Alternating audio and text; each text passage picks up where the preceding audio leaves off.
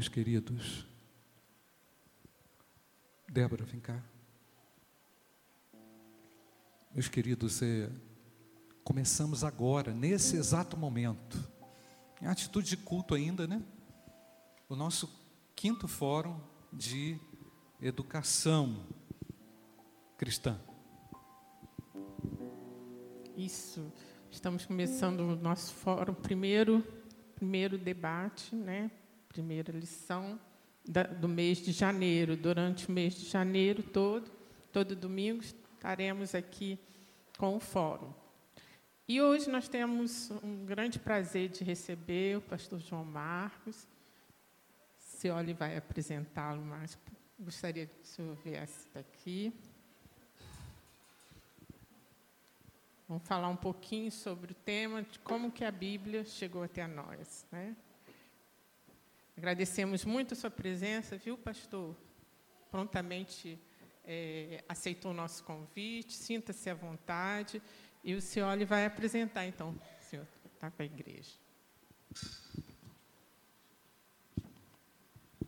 Meus queridos, pastor João Marcos, professor, professor de História, e formado em teologia, está se formando agora, meu aluno no seminário. Ele é da Igreja Batista em Timóteo. A Igreja Batista em Timóteo é uma congregação da PIBA. Ele está como líder lá, juntamente com a sua esposa Rita, desde 2017. Então, é, professor, queremos rogar as bênçãos de Deus para a sua aula, não é? Amém, queridos? E estaremos ouvindo com atenção o que você vai ministrar ao coração da igreja.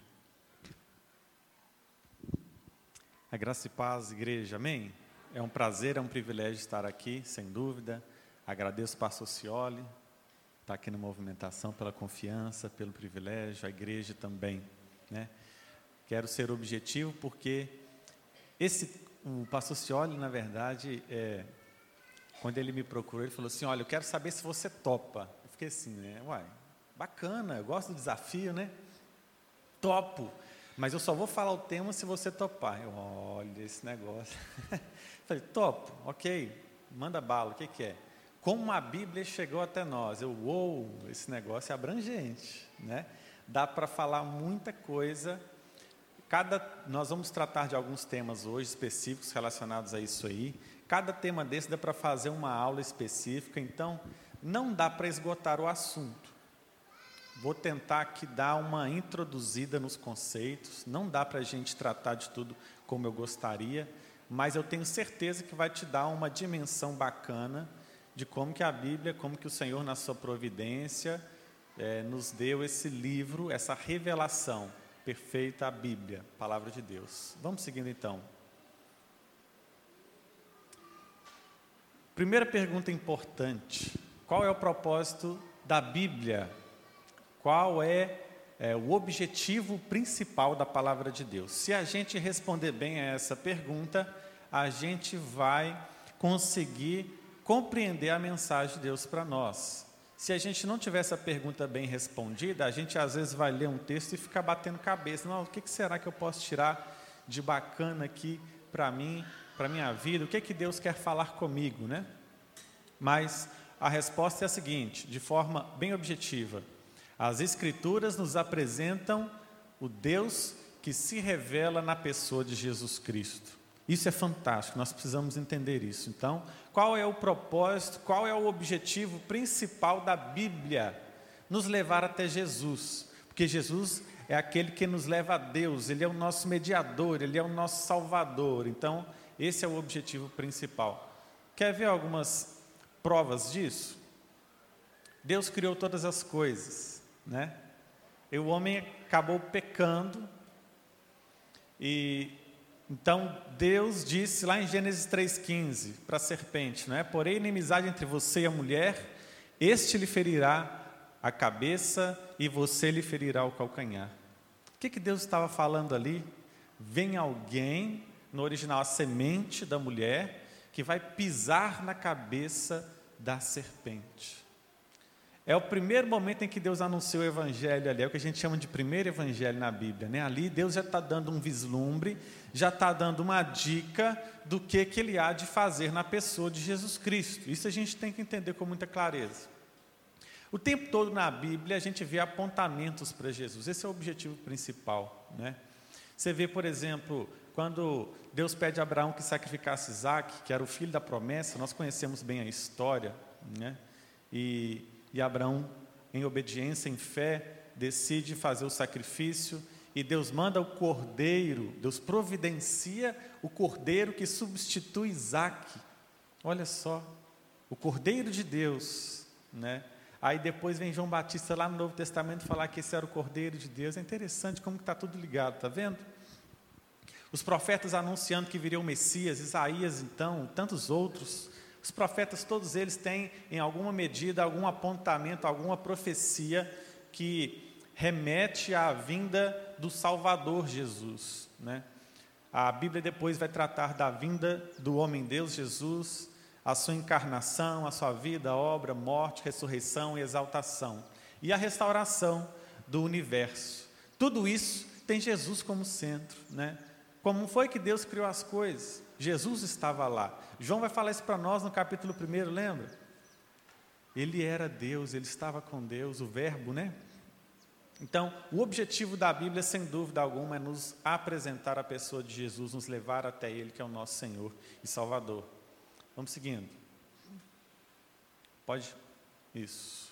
Aí então, quando a gente se depara com a Bíblia, nós temos algumas perguntas, e várias perguntas vão surgindo, né? Como, é, de onde que a Bíblia surgiu? É, será que tem algum livro inspirado por Deus que não está aqui? São perguntas que às vezes vêm na nossa mente, né? Quem que escreveu a Bíblia? Se é um livro divino, mas tem os homens que escreveram, como é que é isso, né? Quem determinou que esses são os livros inspirados com, por Deus? Será que não tem mais nenhum outro que foi deixado de lado? Será que a gente deve esperar mais alguma mensagem com a mesma autoridade que a palavra de Deus hoje? São dúvidas que surgem importantes, relevantes e que a gente precisa estudar então um pouquinho mais para a gente responder. E essa é a nossa proposta de hoje. Seguindo aí, nós temos cinco temas hoje então. Primeiro, nós vamos ver que a Bíblia é a palavra de Deus revelada a nós. Dois, nós vamos ver um pouquinho sobre os escritores usados por Deus.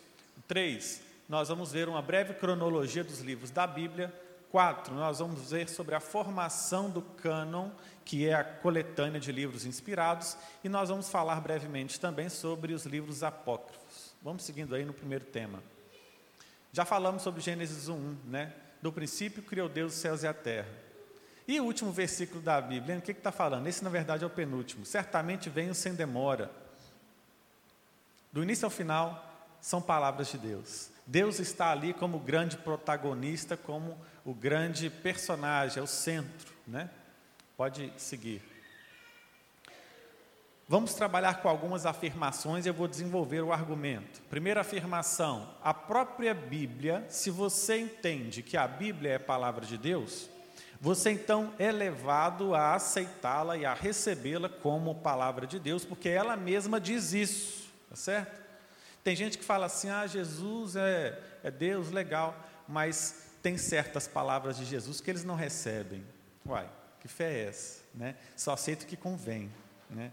Na hora que Jesus fala de pecado, e não, é, Jesus é um mestre, Jesus é um sábio, Jesus é um, é um homem que a gente deve seguir o exemplo, mas não aceita Jesus plenamente. Porque se aceitar Jesus plenamente, vai ter que reconhecer que Ele é Deus, vai ter que reconhecer que nós somos pecadores, vai ter que reconhecer que só nele há salvação. Então a gente precisa é, aprender a aceitar essa a Bíblia e a mensagem de Deus de forma integral. Integral. A Bíblia é a palavra de Deus porque ela mesma fala isso. No, Novo Testamento, no Antigo Testamento, perdão, quando os profetas iam anunciar a mensagem de Deus específica direcionada para o povo, eles falavam: Assim diz o Senhor. Você tem centenas de, de ocorrências dessa expressão no Antigo Testamento. Sabe o que é legal? Não sei se já, você já passou por isso, eu já passei por isso. Sabe quando uma pessoa quer te falar um negócio e quer que você nem questione o que ela fala e quer que você entenda que aquilo está vindo diretamente da parte de Deus. Aí ela vai falar assim com você, porque assim diz o Senhor. No Novo Testamento ninguém usa essa expressão. Então é, já não, não cabe mais, né? Não é assim que a gente anuncia a palavra de Deus. Mas está querendo advogar para si uma autoridade semelhante à autoridade bíblica. Quando se começar a falar comigo, assim diz o Senhor, olha para parar por aí, porque é, vamos mudar o assunto, esse negócio não é bem assim não. Né?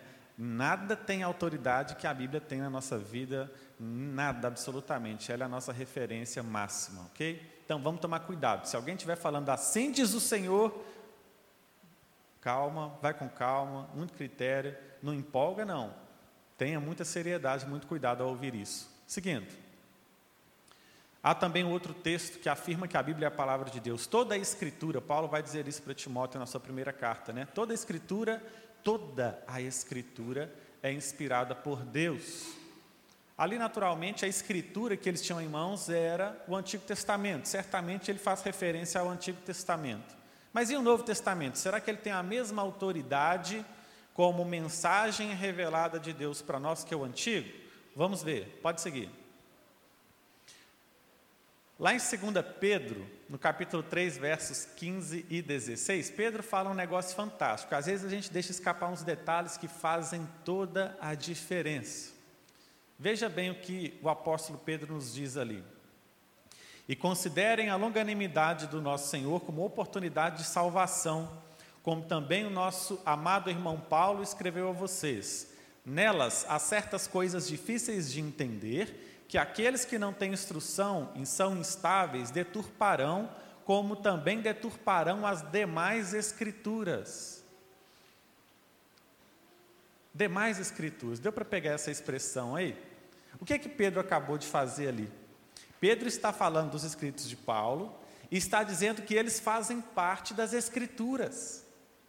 Isso é fantástico, porque desde então a igreja primitiva, desde então a era apostólica, os escritos apostólicos já eram reconhecidos como mensagem divina, tal como o Antigo Testamento, certo?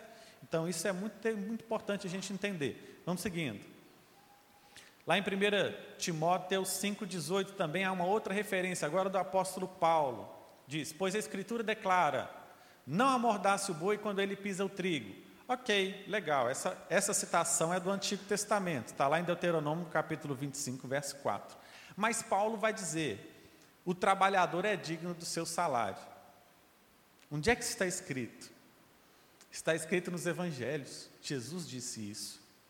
Então ele coloca no mesmo patamar os escritos dos é, evangelistas ao Antigo Testamento. Então nós temos duas grandes ocorrências que mostram que desde a igreja primitiva o Antigo e Novo Testamento têm a mesma autoridade, são palavra de Deus, igualmente, integralmente. Seguindo. Outra afirmação importante: somos convencidos de que a Bíblia é a palavra de Deus à medida em que a lemos. Isso é fantástico. Você já, você já deve passar, ter passado por isso. Você, de repente, no seu momento de devocional, leu uma passagem, aquilo falou com você. Não aquela palavra ou aquelas letras, mas o Espírito Santo de Deus veio te trazer uma palavra específica, um renovo, uma restauração, um alimento. É o próprio Cristo ali, que é o maná, né, o pão do céu. Então, à medida em que lemos a palavra, nós somos levados pelo próprio Espírito de Deus a entender que ela tem uma autoridade máxima, perfeita, e é, são as próprias palavras de Deus. O Espírito Santo testifica isso. João 10, 27. As minhas ovelhas ouvem a minha voz, e eu as conheço e elas me seguem. Então, é a nossa própria prática, a nossa própria experiência, o nosso próprio contato com a palavra de Deus que nos demonstra, nos prova que de fato a Bíblia é a palavra de Deus. Seguindo. Terceira afirmação. Por ser palavra de Deus, a Bíblia contém autoridade divina. Veio de Deus para nós, não é um homem falando, né? mas o próprio Senhor Deus. Tito, no capítulo 1, verso 2, diz que Deus não pode mentir. Se essa Bíblia é a palavra de Deus, ela não mente, a Bíblia então não mente como palavra de Deus. Há também é, texto de João 17, 17, Jesus orando, naquela oração belíssima, dizendo ao Pai: santifica-os na verdade, a tua palavra é a verdade. E Jesus não disse assim, a Bíblia contém um pouco de verdade, que tomara que eles consigam perceber a parte da verdade ali na Bíblia. Jesus não falou isso. Jesus disse: A tua palavra é a verdade. É a verdade. Não contém a verdade, nem tem uma parte de verdade. Ela mesma é a verdade, inerrante, infalível. A verdade está aqui para nós e através dela o Espírito Santo de Deus nos santifica, nos transforma e nos é, faz conforme o querer dele, age em nós. Seguindo. Outra afirmação também importante: nenhum fato novo pode contradizer a Bíblia. Às vezes a gente fica meio preocupado: será que os cientistas vão descobrir alguma coisa que desminta a palavra de Deus ou que contraria a palavra de Deus? Né? A gente sabe que a ciência é uma ferramenta. Você pode fazer o bem ou o mal com ela. Quem aqui nunca precisou tomar uma medicação que é, os cientistas fizeram? Bênção de Deus. Agora, tem gente que usa da ciência para fazer coisa errada, né? Tem gente que se esforça tremendamente para provar através da ciência que Deus não existe, por exemplo. Então, a ciência é uma ferramenta, depende da pessoa usando ela, se vai ser bem usada ou não, tá certo? Podemos ficar tranquilos, porque nenhum fato científico novo, recente, vai contradizer a Bíblia, certo? Porque a Bíblia é a palavra de Deus. Deus não mente, ela não falha, ela não muda, isso é interessante porque às vezes surgem algumas descobertas arqueológicas, algumas coisas nesse sentido, e a gente fica meio assim, né? Nossa, será que agora, dessa vez, a Bíblia vai cair por terra? A Bíblia nunca vai cair por terra. Ela é a palavra de Deus e a palavra de Deus permanece para sempre. Isaías 40 nos ensina isso, tá certo? No máximo que pode acontecer é a ciência descobrir alguma coisa que nos ajuda a entender de uma forma um pouquinho diferente do que a gente estava entendendo alguma coisa. Talvez, por exemplo, com relação à criação do mundo, do universo, não dá para entrar no método da questão, não é a proposta nossa também, tá certo? Mas o máximo que pode acontecer, nos ajudar a entender melhor. Ah, descobriram é, restos arqueológicos da cidade tal que foi destruída por Deus e não existe mais. Ah, que legal, então vamos descobrir a localização exata daquela cidade. Simples assim, certo? Então, vai nos ajudar. A Bíblia, a ciência acaba comprovando a Bíblia, né? Ela não consegue contradizer a palavra de Deus. Isso é muito interessante. A Bíblia não é um livro científico, irmãos. Aí, se você for para a Bíblia com um olhar científico, vai ter hora que você vai ficar incomodado. Porque lá diz que o Sol gira em torno da Terra. Você, puxa vida, a Bíblia mentiu. Não mentiu, irmão. A Bíblia está usando uma linguagem humana do nosso dia a dia, né? Da perspectiva humana, o Sol está girando e nós estamos parados. É simples assim, depende do ponto de vista. Então, é uma linguagem comum, não científica. Então, a gente precisa levar isso em conta para entender, harmonizar ali o, o conteúdo bíblico, tá certo? Seguindo. Quarta afirmativa: as Escrituras são nossa autoridade final. Não há nada que tenha mais autoridade do que a Bíblia, não há nada que tenha a mesma autoridade que a Bíblia, não há nada que possa questionar ou colocá-la em xeque. Elas, ela é a palavra de Deus integralmente. Por isso, que que, como que isso é verdade na nossa vida prática? Simples. Não podemos deixar essa palavra de Deus largada, encostada, desprezada, a própria história bíblica nos mostra que quando o povo de Deus fez isso, ele caiu em ruína, né?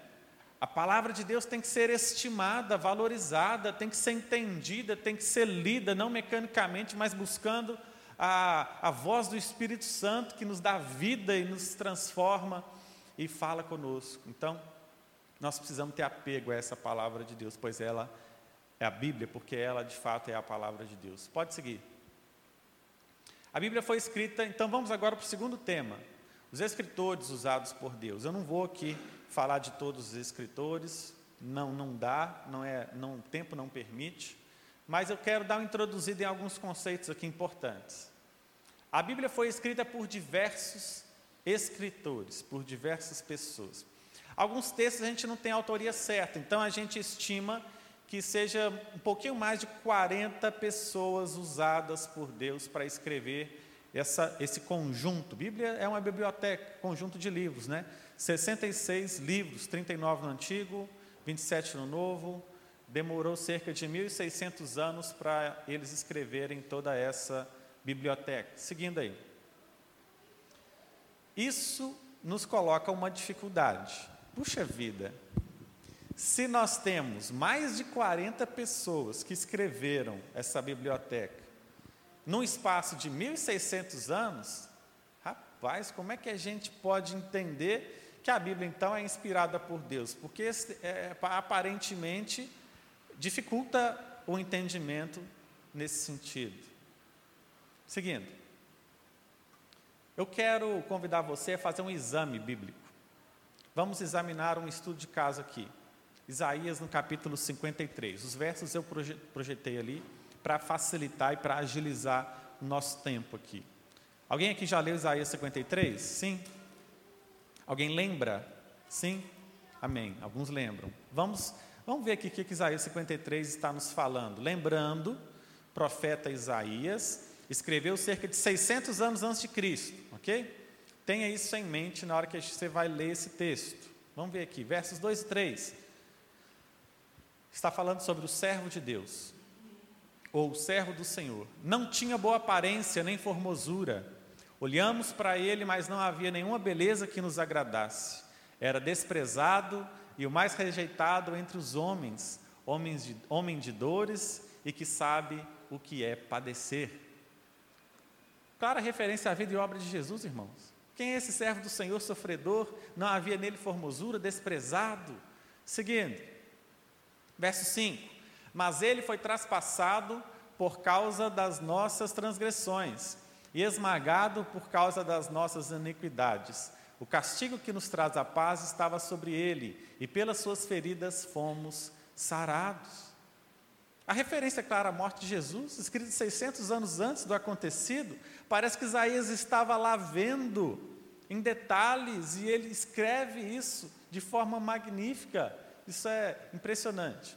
Verso 9: Designaram-lhe a sepultura com os ímpios, mas com o rico esteve na sua morte, embora não tivesse feito injustiça e nenhum engano fosse encontrado em sua boca. Olha isso, referência a Jesus, claro. Está falando da morte, da ressurreição dele ali, do sepultamento especificamente, na verdade. Verso 9 se refere ao sepultamento. Seguindo, versos 11 e 12. Ele, o servo do Senhor, verá o fruto do trabalho de sua alma e ficará satisfeito. O meu senhor, o justo, com o seu conhecimento, o meu servo, perdão, o justo, com o seu conhecimento, justificará muitos, porque as suas iniquidades deles levará sobre si. Por isso eu lhe darei a sua parte com os grandes, e com os poderosos ele repartirá o despojo. Eu não consigo ver outra coisa a não ser uma referência clara à ressurreição e exaltação de Cristo.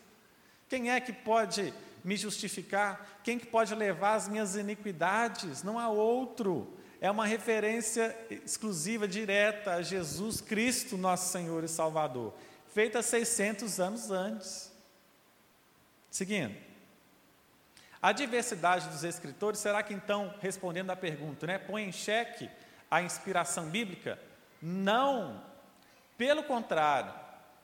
Pensa comigo, se Deus, na sua sabedoria tivesse escolhido apenas uma pessoa para escrever toda a mensagem que ele queria deixar para nós. Aí a gente ia ficar meio assim, nossa, uma pessoa, pouquinho tempo, tá, pode ser. Mas quando Deus usa 40 homens, num espaço de 1.600 anos, para escrever uma mensagem que se harmoniza completamente, que não tem contradição, meu irmão, eu sou levado a crer que de fato esses escritos são a palavra de Deus. Então, na verdade, ao contrário, não põe em xeque, mas confirma a inspiração do texto bíblico. Confirma que de fato a mensagem veio da parte de Deus. Uma profecia tão detalhada como essa, que se cumpre cabalmente, sem tirar nem pôr. Não tem outra alternativa, não temos outra opção a não ser reconhecer que de fato o Espírito Santo de Deus quem revelou essa mensagem ao profeta Isaías. 1 Pedro 1,21 diz assim: Porque nunca jamais qualquer profecia foi dada por vontade humana. Entretanto, homens falaram da parte de Deus, movidos pelo Espírito Santo. As profecias que de fato vêm de Deus, que compõem a Bíblia, essa biblioteca, não foram escolha dos homens. O pastor Cioli está lá, ele vai escrever uma cartinha para a igreja, né? dar um alô. Não é simples assim. O Senhor moveu de forma especial homens para que escrevessem o texto, a mensagem bíblica. Seguindo. A Bíblia tem mais de 40 escritores, e eu insisto em falar escritores, porque a Bíblia só tem apenas um autor, que é o próprio Deus.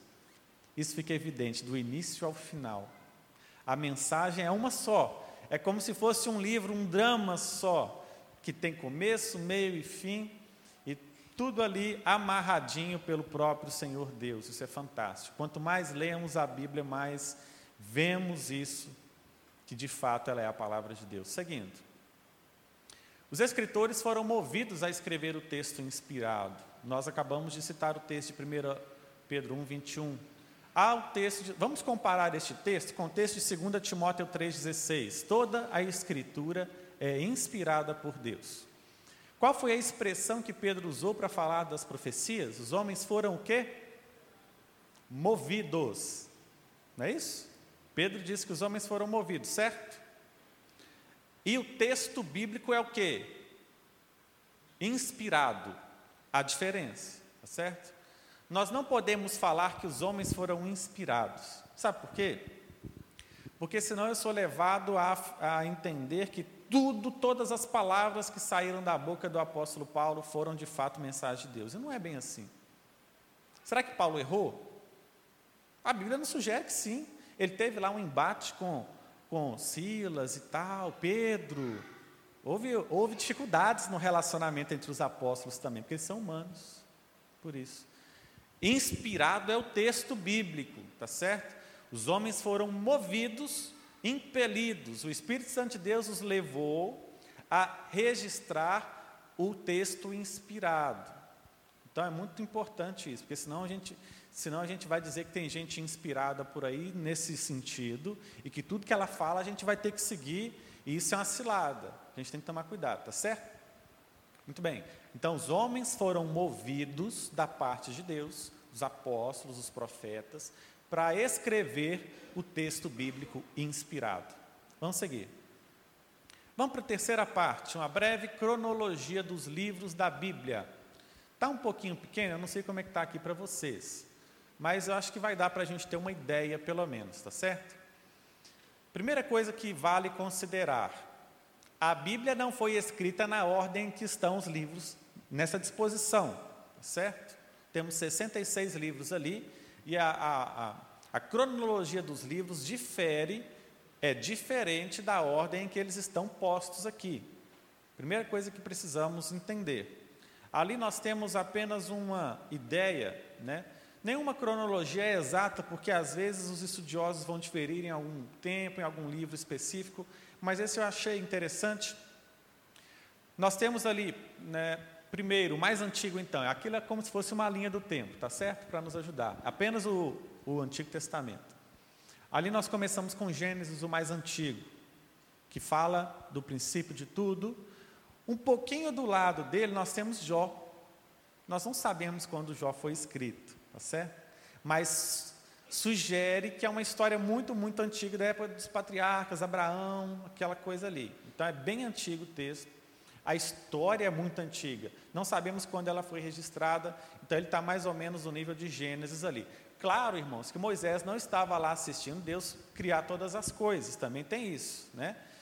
Aquilo foi passado por Adão, aí foi para os filhos, geração em geração, chegou até Moisés e Moisés registrou, tá certo? Aí nós temos aqueles amarelos ali: Gênesis, Êxodo, Levítico, Números, Deuteronômio. Ok. Depois nós temos os livros é, dos juízes, né? Josué, Juízes, Ruth, Samuel, 1 e 2 Samuel. Salmo está do ladinho ali, porque a gente sabe que o, a pessoa que mais escreveu os salmos foi Davi. Mas tem um problema: nós temos Salmo de Moisés também. Então, o livro dos Salmos, ele vai desde lá, provavelmente Deuteronômio, até 1 Reis. Então, é, é, um intervalo muito grande. Né? Os Salmos são uma coletânea. Sabe de quê? De poesias, de cânticos. É isso. De vários autores, de diversas épocas. Então, é importante entendermos isso. Né?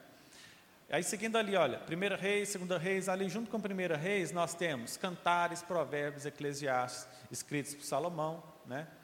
É, logo abaixo de primeira e segunda reis, paralelo, nós temos primeira e segunda crônicas. O problema é o seguinte: primeira e segunda crônicas são escritos muito posteriores à primeira e segunda reis, está certo? Então, provavelmente foram escritos depois ainda, depois do, do, do do exílio, depois do cativeiro na Babilônia. Porque a maneira como eles apresentam o texto de crônicas é diferente de reis, certo? Há um ponto de vista um pouco diferente, a gente percebe que o escrito é bem posterior. Ali está lado a lado, mas crônicas vêm depois, falando sobre basicamente as mesmas coisas. Então é interessante a gente ver isso, né? Aí vem os profetas, né? Jonas, provavelmente mais antigo, Jonas e Obadias ali, olha. Jonas, Amós e Obadias falaram mais no Reino do Norte. No Reino do Sul, os outros, Obadias, Joel. Joel também é polêmico, de datar o livro de Joel, é um pouco difícil, porque não há tantas informações históricas no livro. Então a gente é difícil, ele não fala assim, no ano do rei tal, Deus me deu uma palavra, não foi assim que ele falou. Joel não, não deixou isso bem claro. Então há algumas, há uma variação, pode ser durante todo esse período dos profetas ali. Nós temos ali outros profetas, é, Isaías, Naum, olha só. Ou seja, deu para perceber que a ordem cronológica é bem diferente da ordem dos livros da Bíblia que a gente tem aqui em mãos, tá certo? É, o objetivo principal era a gente entender isso. Malaquias está ali mais no finalzinho dos profetas, né? Mas de azul ainda lá na, pertinho da linha, nós temos três livros: Esther, Esdras e Neemias. Você lembra da história de Esdras e Neemias? Foi depois do cativeiro babilônico. Então é bem depois, né? Aí juntinho então com Malaquias. Provavelmente pode bem ser que Neemias conhecia Malaquias. Pode ser. Tá certo? Então é interessante a gente perceber isso. Estou mostrando isso aqui, não estou citando datas, mas é só para a gente entender que os livros têm uma cronologia diferente da ordem que a gente tem na lista da Bíblia, ok? Seguindo. Temos aqui agora o Novo Testamento. Ali está um pouco mais, melhor para a gente visualizar, ler, mas basicamente é o seguinte: o Novo Testamento não teve Mateus como o primeiro livro escrito, certo? Então é importante. A, a lógica é a seguinte: as cartas à igre, às igrejas foram escritas primeiro. O evangelho estava crescendo, a igreja estava pipocando. Lembra lá da pregação de Pedro, com a do Espírito Santo? Meu irmão já pensou, pastor Cioli? Dois mil convertidos aqui. Rapaz, nós vamos ter que cuidar desse povo, e aí? Né? O povo vem de tudo que é jeito, os problemas, vamos ter que cuidar, e aí vem a doutrinação, vamos doutrinar o povo. Né? As cartas vieram para trazer então o estilo de vida ideal, resolver problemas da vida dos cristãos, da comunidade cristã. A mais antiga é Tiago, olha só. Tiago escreveu primeiro, depois veio outros, né? a carta aos Gálatas, Tessalonicenses, é, Marcos. Marcos, então, é o evangelho mais antigo, que foi referência, né, senhora, para os demais evangelhos. A gente estuda isso lá no seminário. Coríntios, Romanos, Lucas, por aí vai. O evangelho de João é interessante, ele foi bem mais posterior a Mateus, Marcos e Lucas, tá certo? Ele escreveu bem depois dos outros três. Por isso também o Evangelho de João é diferente, ele tem uma visão diferente, ele tem um estilo diferente, ele tem uma abordagem diferente sobre Jesus. Né? Depois as três cartas de João e Apocalipse por volta do ano 100. Então, basicamente, o Novo Testamento foi escrito do ano 45 ao ano 100, por volta disso aí, tá certo? Vamos seguindo. Agora vamos falar um pouquinho sobre a união desses escritos, né? Porque cada um escreveu num lugar diferente, num tempo diferente. O Antigo Testamento foi escrito em hebraico, o Novo foi escrito em grego, grego popular da época. E aí, como é que foi isso, né? Cânon, quando a gente fala essa palavra, significa vara de medir, o original. mas acabou se tornando, por associação, o conjunto dos livros da Bíblia que reconhecemos que são inspirados por Deus. Ok? Pode seguir. Em primeiro lugar, critérios para é, sabermos se esses livros ou se os livros são inspirados por Deus ou não. Primeira coisa, autoria profética tem que ter sido escrito por um profeta reconhecido pelo povo. O camarada chegar, eu sou profeta, sou profeta, ó, né? Peraí, povo tem que reconhecer. Não é assim que funciona com o pastor? O pastor, se ele não for reconhecido como pastor pela igreja, ele não vai pastorear ninguém. Então, o profeta precisava desse reconhecimento. Autoria profética escrito por um profeta reconhecido. Escrito, segundo lugar, escrito em harmonia com os outros escritos, os anteriores. Né? Está lá é, Neemias escrevendo lá no finalzinho da era do Antigo Testamento, tem que estar de acordo com os outros, não é palavra de Deus? Se é palavra de Deus, ele não vai contradizer ninguém, muito pelo contrário, ele vai se harmonizar com perfeição. Então, essa harmonia entre os livros é imprescindível, é fundamental. Terceira, terceiro critério, a citação no Novo Testamento. Ver um exemplo? Lucas 24, 44. Jesus vai falar assim: é, vai ensiná-los o que estava escrito acerca dele na lei, nos salmos e nos profetas. Alguém aqui conhece a divisão da Bíblia judaica? Vou te falar então como é que funciona lá. Lá tem a lei, lá tem os escritos, os salmos, e lá tem os profetas. Sabe o que Jesus está falando ali? De todo o Antigo Testamento. Às vezes a gente não percebe isso por causa da divisão da nossa Bíblia, né? Mas quando Jesus fala lei, salmos, profetas, todo o Antigo Testamento, está tá incluído tudo lá, tá certo? É, então, Jesus, nesse texto, cita todos esses escritos que os judeus já tinham em mãos, essa coletânea do Antigo Testamento. O Antigo Testamento ele foi relativamente mais tranquilo para nós. Os judeus já tinham a sua coletânea e nós seguimos a coletânea de livros deles. Pode seguir. No Novo Testamento já complica um pouquinho mais. Né? Não havia uma. É, escritos em diversos lugares, para diversos povos. Ah, tem, tem, tem carta que foi lá para a Ásia, tem carta que foi lá para a Europa. E aí? Né? Um pouquinho mais desafiador. Mas alguns critérios. Primeiro, autoria apostólica. Tem que ser escrito por um apóstolo ou alguém ligado ao apóstolo. Não é só o apóstolo, não, nesse caso, né? Por exemplo, você lembra se Marcos está lá na lista dos doze discípulos? Acho que não, né? Tá não, né, pastor? Ó, oh, o livro o Evangelho de Marcos, por que, que ele está lá então? Porque ele foi um dos seguidores diretos, um dos seguidores diretos dos apóstolos, tá certo? Completamente influenciado por eles. Lucas, Lucas está lá no, na lista dos doze, está lá? Não. Pois é, e agora, hein? Lucas teve contato direto com o apóstolo Paulo, foi colado com o apóstolo Paulo. Então a gente reconhece também texto, os textos escritos de Lucas como de mesma autoridade, tá certo? Hebreus é uma dificuldade, nós não sabemos quem escreveu, mas quando você pega o texto de Hebreus, está em completa harmonia com o ensino bíblico. Não tem como negar a autoria apostólica ou a autoridade apostólica do escrito. Então ele é aceito. Judas também é, não sabia ao certo se era o meu irmão de Jesus ou quem era, mas também está em completa harmonia com a palavra de Deus, com os outros livros. Segundo critério do Novo Testamento, ortodoxia, isso significa ensino correto. É o que nós acabamos de falar aqui. Tem que estar de acordo, tem que estar em harmonia. Se é a palavra de Deus, ela não vai se contradizer. Todos esses livros que nós temos estão, é, estão em completa harmonia, porque são escritos de Deus. Vejamos o que está lá em Efésios, no capítulo 2, verso 20. Diz assim, eu vou ler aqui. Edificados sobre o fundamento dos apóstolos e profetas, sendo ele mesmo Cristo Jesus a pedra angular. Então, existe um ensino que foi deixado a nós pelos profetas, por Jesus, entregue aos apóstolos, os apóstolos é, espalharam, disseminaram esses ensinos e essa é a nossa base da fé. Esse Essa é a base, esse, essa é a nossa referência nos deixada pelo próprio Deus, tá certo? Terceiro critério importante, que no Antigo Testamento não tem. A circulação e a leitura desses escritos. Ah, ok, está dizendo lá que o apóstolo Paulo escreveu uma carta aos Tessalonicenses, legal. E aí, qual é a relevância para a igreja do Senhor Jesus em todos os tempos? Nós vamos ver lá, em 1 Tessalonicenses 5, 27. Diz assim,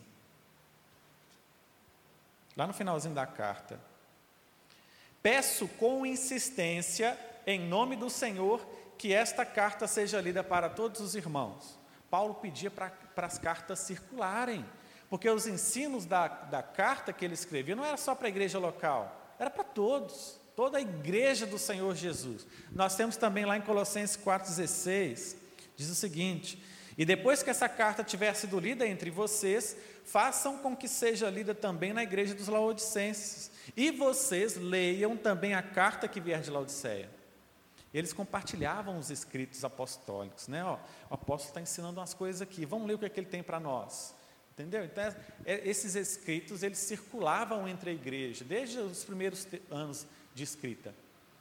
Um quarto critério, que ele não é definitivo, mas ele reforça a citação dos pais da igreja. Nós temos um legado de escritos, desde é, seguidores dos apóstolos do primeiro e segundo séculos, no decorrer do tempo. Né? O que, que esses homens têm a dizer? O que, que um seguidor de Lucas tem a dizer sobre os livros daquela época, as cartas que circulavam? É interessante ouvirmos o que eles têm a dizer. Eles estavam tão próximos lá. Né?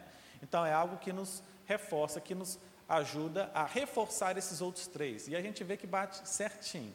Eles estão eh, indicando os livros que nós temos em mãos. Seguindo.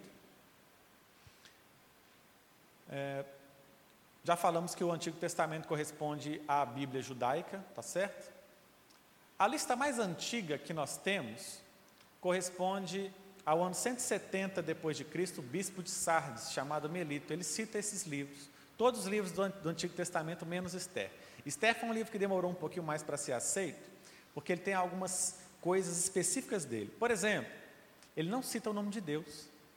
É uma dificuldade. Outra coisa, não sabemos quem é o autor do livro de Esther. É uma outra questão.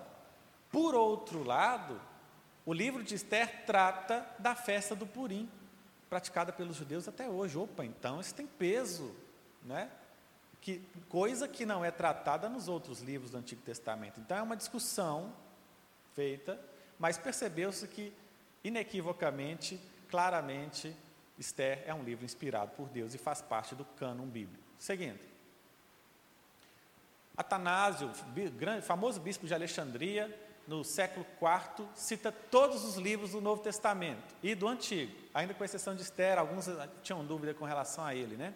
Mas essa lista do Novo Testamento que nós temos, ele já citava lá, século IV, prontinha, fechadinha. Então foi um processo, é importante entendermos isso, especialmente o Novo Testamento, foi um processo para se que se fechasse essa questão e determinasse quais eram os livros definitivamente inspirados por Deus, diferente de outros livros, não que sejam hereges. A grande questão está aí, irmãos. Não significa que os outros livros que não foram incluídos no cano são hereges, não necessariamente. Alguns sim, mas não todos. Por exemplo, a Didaquê. Didaquê é um, é um, é um texto apostólico escrito para, tipo, é, Exatamente, é um discipulado, é um documento para discipular lá da igreja primitiva. Ok, excelente, mas não, não tem a mesma autoridade do que os outros escritos, ok? Então, você pegar, por exemplo, será que um comentário bíblico do Hernandes Dias Lopes, ele vai tá cheio de heresia? É bênção, né, pastor Cioli? É bom, mas não tem a mesma autoridade do que os escritos bíblicos. Essa é a diferença, tá certo? São livros bons, mas que não têm a mesma autoridade canônica, a mesma inspiração divina. Ok.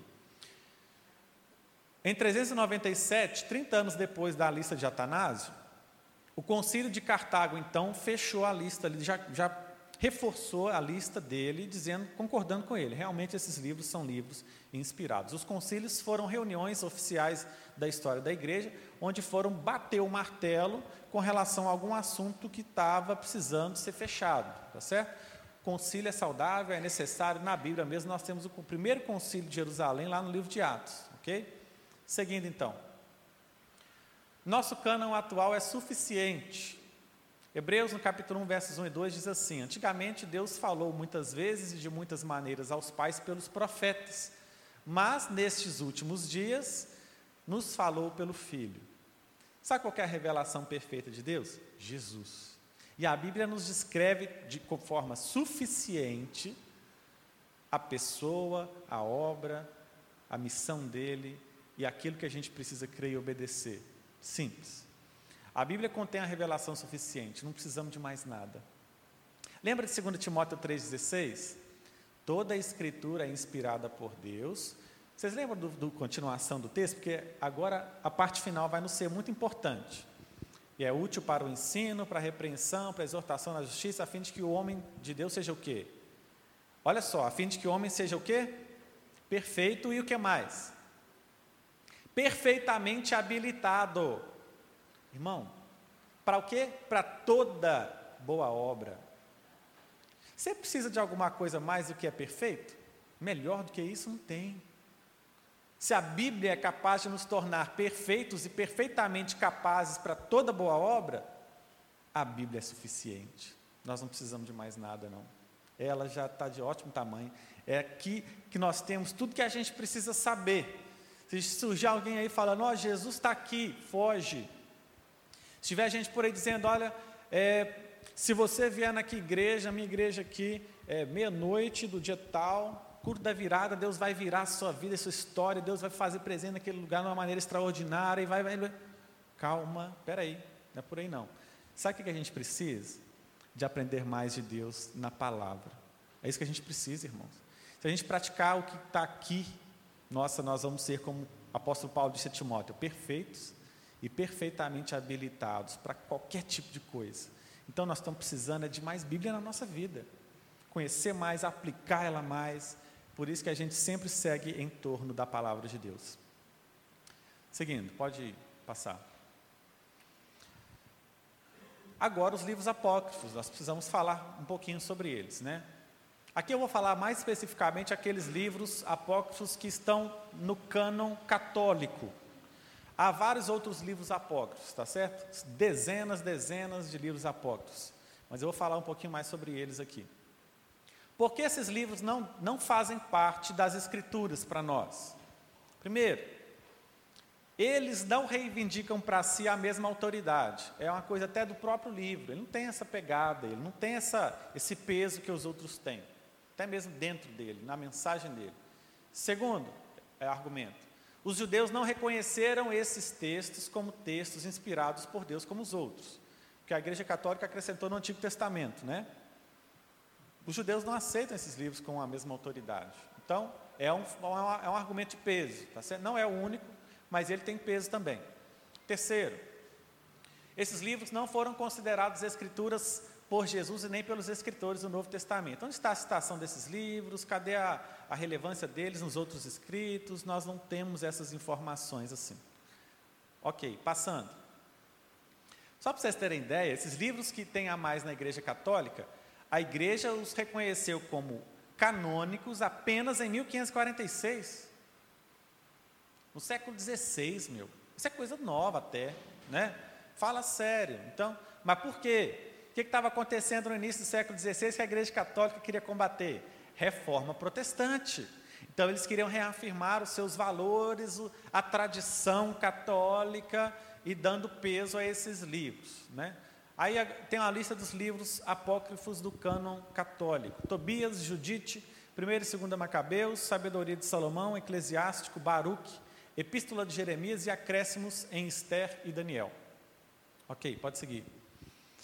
Agora eu quero que a gente examine alguns textos desses livros para vocês entenderem o teor desses livros que realmente não dá para aceitar.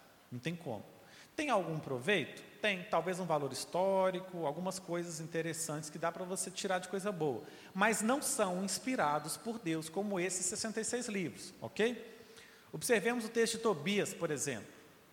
Ensina arte mágica, o livro que está lá na Bíblia católica. Então o anjo lhe disse: Toma as entranhas deste peixe e guarde para ti o seu coração. o fel e seu fígado.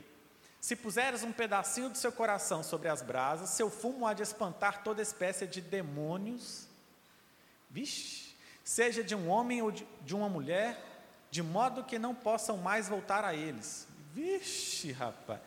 Ali no texto, um anjo chamado Azarias está ensinando Tobias a fazer feitiçaria, uma arte mágica. Não dá, né?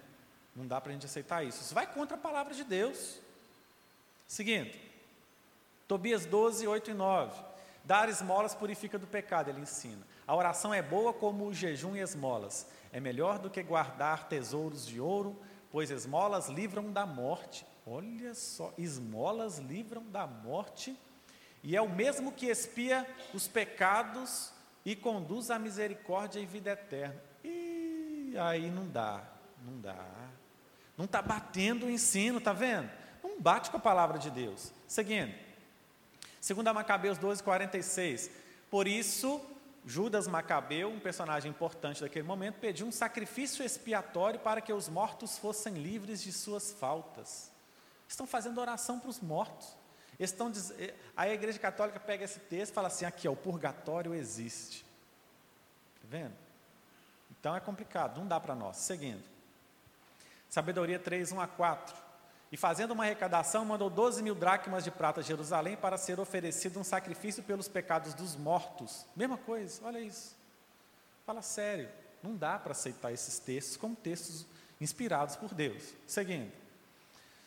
Para a gente fechar, toda a Bíblia tem vários escritores, mas apenas Deus como seu autor. Isso fica evidente à medida em que a gente vai lendo, compreendendo a mensagem divina. Deus moveu homens para escrever o texto que é inspirado. É diferente. Os homens foram movidos para que escrevessem o texto inspirado, ou seja, ele é infalível, inerrante, realmente palavra de Deus para nós. Os livros inspirados foram reconhecidos pela igreja isso é muito importante. Porque qual é a autoridade desses livros? É o próprio Deus. Nós apenas reconhecemos, não realmente isso aqui é a palavra de Deus. A Igreja Católica diz que ela determina quais livros são inspirados ou não. Ela diz. O que importa é o que ela diz, não é o que tem lá. Entendeu a diferença? Nós não entendemos assim, nós entendemos que nós apenas reconhecemos que esses textos são de Deus.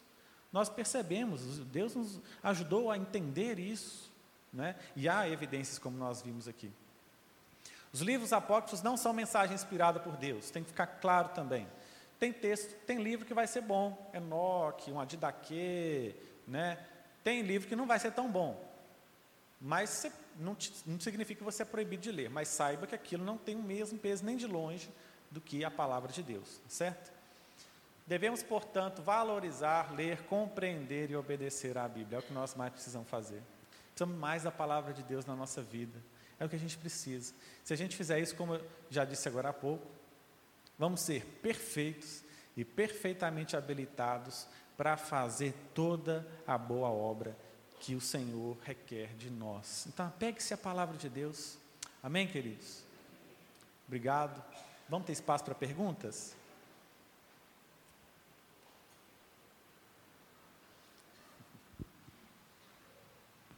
Obrigada, pastor. Agora vamos abrir para perguntas, se alguém tiver alguma dúvida. Só levantar o dedinho. Puder o irmão chegar aqui, melhor.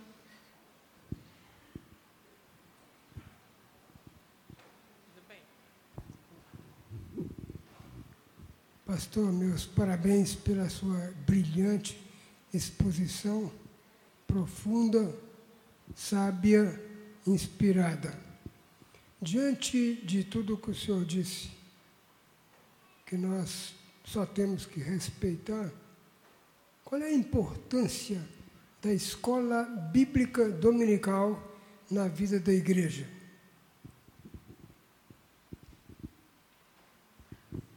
Obrigado pela pergunta, irmão. Escola bíblica é diferente do culto, né, irmãos? Deu para perceber o culto é importante na nossa vida. Né? A mensagem do pastor Cioli foi de Deus para nós, sem dúvida. Louvamos, né? entregamos aqui parte do que Deus tem nos dado, oramos. Mas escola bíblica é diferente porque é ali que a gente se aprofunda na palavra. E não dá para a gente ser um cristão maduro, irmãos, sem o estudo da palavra de Deus. A gente não vai ser, não vai ser. A gente tem que se alimentar. E a se alimentar, às vezes, a gente está tomando um leite. Não é assim que a gente vive? Às vezes toma um leite, às vezes toma um suquinho ali e tal. Mas às vezes você bate uma feijoada. É ou não é? Você vai no churrasco e come meio quilo de carne, pesado. Né? Escola bíblica é isso, é esse reforço, tá certo? Esse alimento sólido, a gente vai se aprofundar, a gente vai firmar as nossas convicções na palavra de Deus, nos princípios de Deus, do seu evangelho. Então, irmão, escola bíblica é necessária. Lá na congregação, estamos tendo escola bíblica firmes e fortes. Estamos fazendo estudos panorâmicos nos livros da Bíblia. Olha só, foi até o pastor Cioli que me deu a ideia do livro da Henrietta Mears, né? Estou usando lá, estou acabando já. A cada domingo a gente pega o geral de cada livro da Bíblia. Nós estamos já nas, finalizando as cartas de Paulo, olha só. Fantástico. Tanto que a gente cresceu com isso, estudando a palavra de Deus. Precisamos estudar a palavra de Deus, irmãos, tá certo? Irmão Sérgio.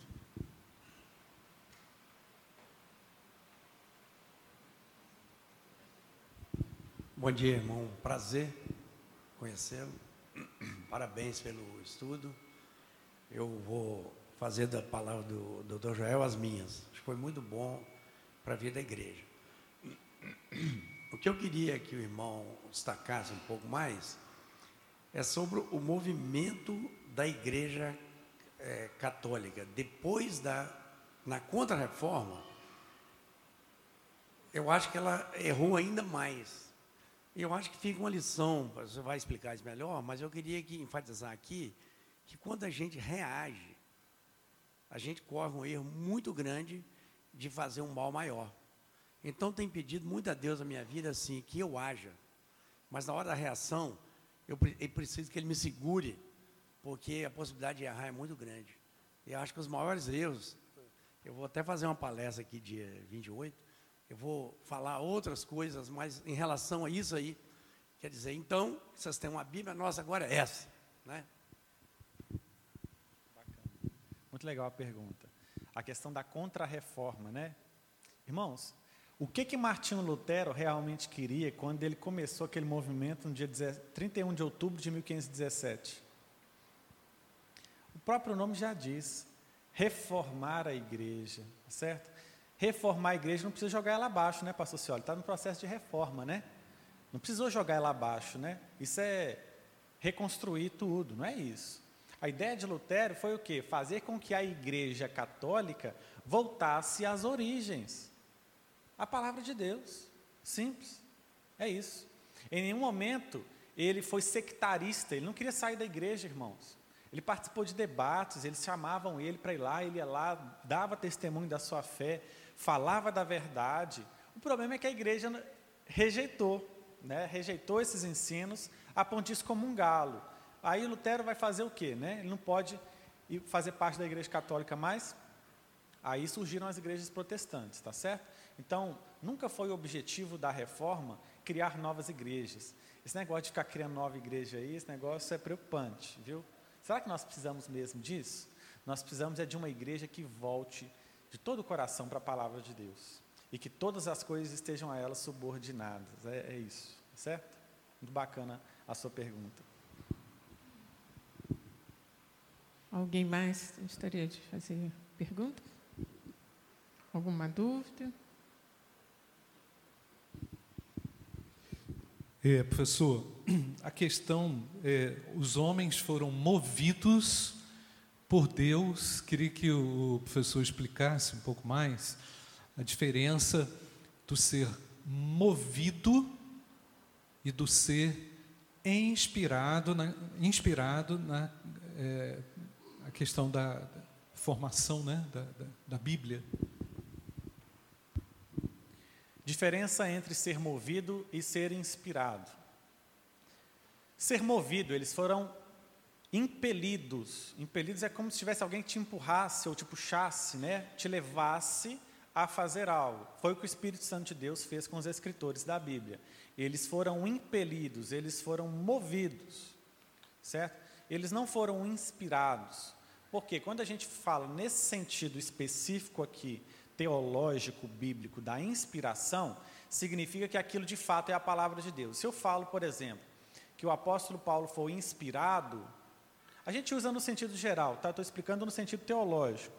Se eu digo que Paulo foi inspirado, tudo que ele falou, então, em todos os momentos da sua vida, foi de fato a palavra de Deus. Aí a gente cai num erro. A gente dá o foco para o homem não para o escrito. Para o homem não para a Bíblia. O foco não é o homem, o foco não são os escritores bíblicos. Entendeu? O foco é a palavra de Deus. Por isso ela é inspirada.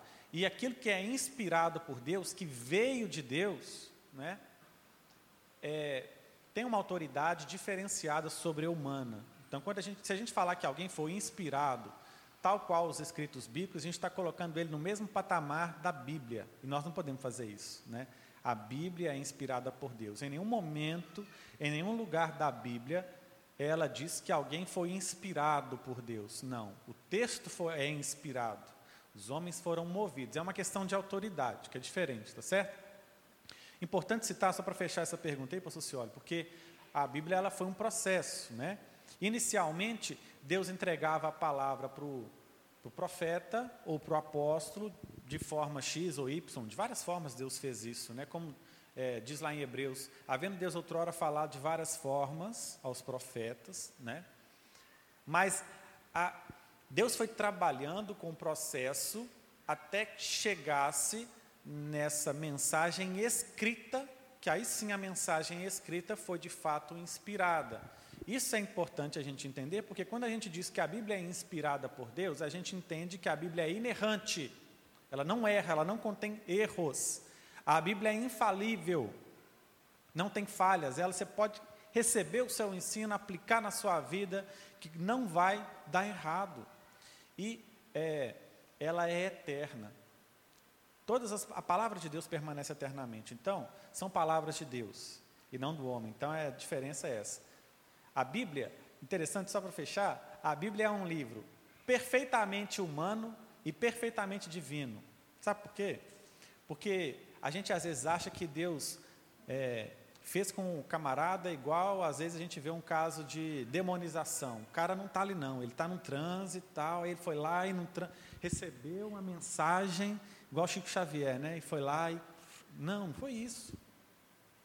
Deus é tão maravilhoso, irmãos, que ele, ele não deixou nenhuma imperfeição humana ser transmitida para o texto. Por isso que a gente fala que a Bíblia é perfeitamente humana, porque isso é ação de Deus. Por exemplo, você pega o escrito de Paulo, é igual ao escrito de Pedro? Não é. O Evangelho de Mateus tem o mesmo estilo que o de Lucas? Claro que não. Mas ali está a, perfeita palavra de Deus. Deus, na sua providência, na sua soberania, usou homens, eles têm o ponto de vista deles ali, devemos entender corretamente para não haver contradição, tá? Não há contradição. Toda contradição é aparente, a gente que tem que aprender a resolver aquilo ali mas é a palavra de Deus. Deus usou os homens, aquilo ali de fato é a palavra de Deus. É diferente a autoridade, tá certo? A Bíblia é a nossa autoridade, não os homens. Alguém mais gostaria de fazer alguma pergunta? Pode chegar um pouquinho.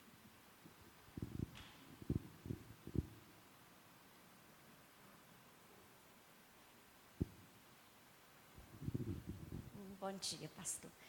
O livro de Apocalipse, as, é, se eu estiver errada, me perdoe, mas é, nós preocupamos em né, estudar Romanos, Mateus, Marco, Lucas, enfim. E às vezes eu ouço assim, muito pouco sobre estudar o Apocalipse. Às vezes a gente ouve aí fora, ah, mas o, o livro de Apocalipse, ele nos amedronta. Ah, não lê não, porque você vai ficar doida. Né? Porque a gente ouve aí fora. E o que você me fala assim, sobre o Apocalipse? Muito legal a pergunta, porque realmente o livro de Apocalipse é um negócio que a gente tem que aprender a lidar com ele, né? Alguém aqui já teve medo em ler Apocalipse? Eu já. Não tenho mais, tá? Mas eu já tive. Mas uma grande pergunta, veja bem, se o livro de Apocalipse é inspirado por Deus, Deus teve um objetivo santo, perfeito, ao nos revelar aquilo ali, tá certo? Qual que é o objetivo de Deus principal com o livro de Apocalipse, irmãos? Se resume numa palavra: vitória. Então, é uma história difícil de entender, tem muitos elementos ali, símbolos tal.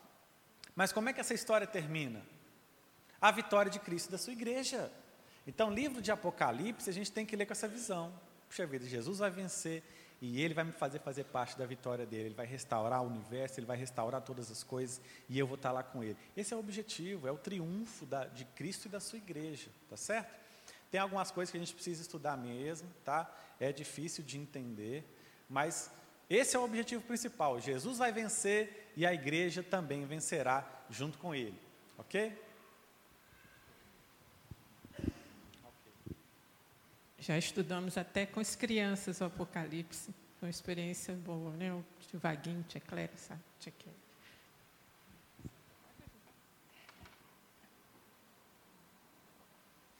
É, às vezes eu fico pensando so, um pouco sobre a predestinação. E eu gostaria de ouvir, porque às vezes a gente pensa que alguém foi privilegiado em detrimento de outrem. Então, eu queria é, uma palavra a respeito disso, por favor, por gentileza. Olha só, o que, que eu vejo sobre isso. Primeira coisa, vou citar o pastor Cioli aqui, uma coisa que ele falou. Se a gente só orar e não fizer nada, não adianta, né? Então, essa questão da predestinação é um negócio assim que extrapola o nosso entendimento. Primeira coisa, tá certo? Há o ponto de vista de Deus e há o ponto de vista do homem. Essas duas convergem Tá certo? Ah, eu fui salvo. Por que, que eu fui salvo? Biblicamente falando, por que, que eu fui salvo? Eu tinha alguma coisa que merecesse? Nada. Não mereço nem o perdão de Deus. Eu fui alcançado.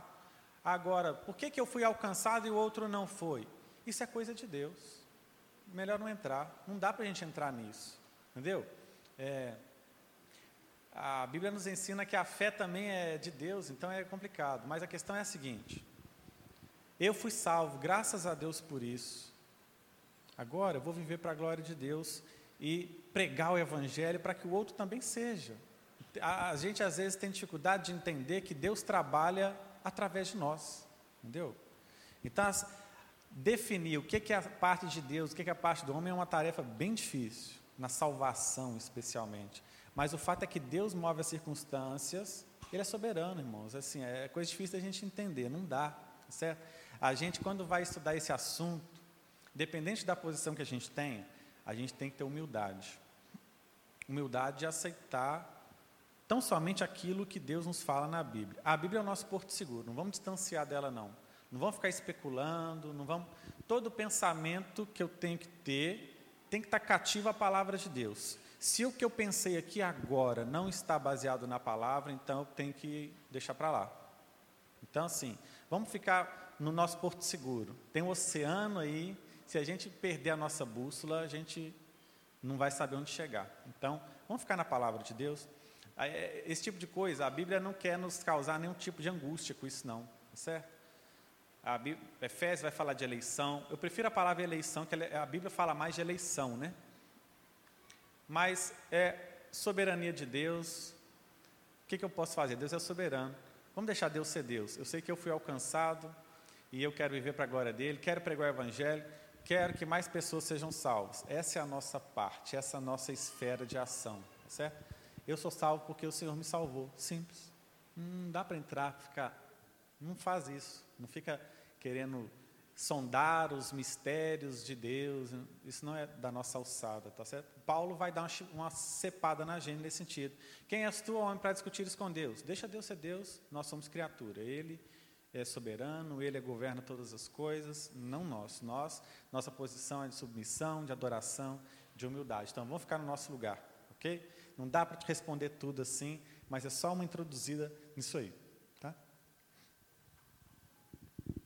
Alguém mais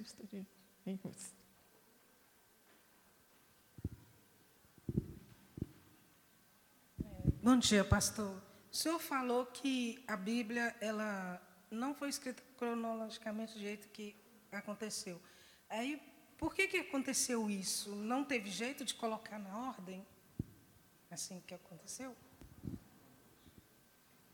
Porque eu acho que a sua pergunta é a seguinte: por que, que os livros estão organizados numa ordem diferente? Né? Acredito que seja isso a sua questão.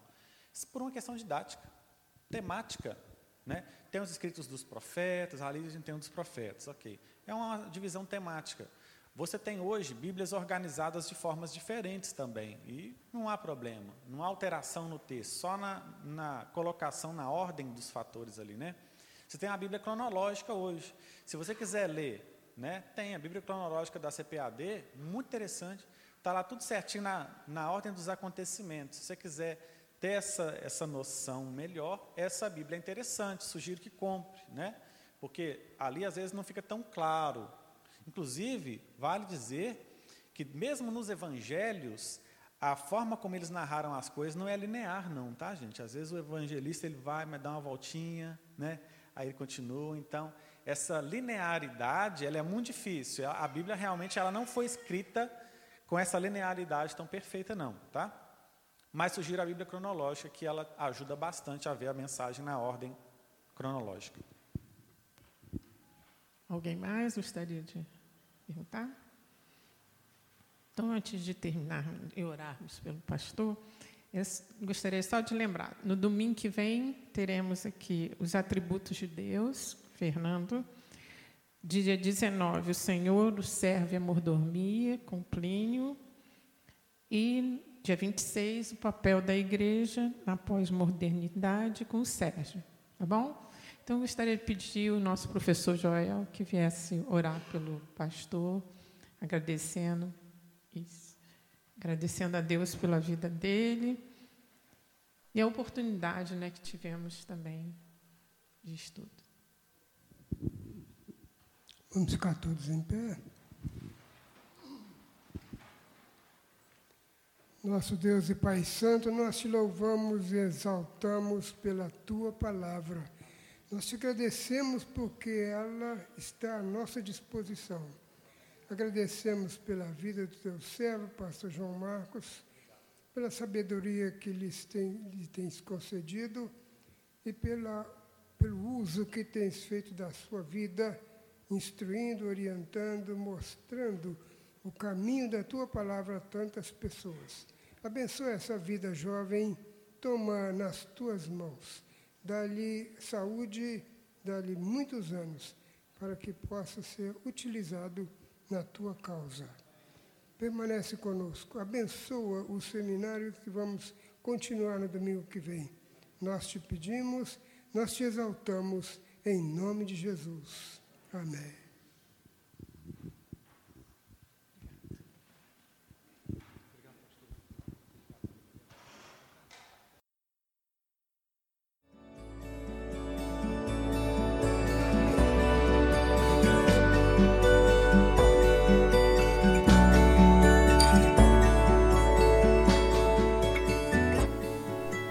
Igreja Batista do Bom Retiro tem plena convicção de que a palavra de Deus é poder para salvar e transformar vidas. Nosso desejo é que essa mensagem tenha alcançado seu coração. Para saber mais sobre quem somos e em quem acreditamos, acesse ibbrpatinga.com.br.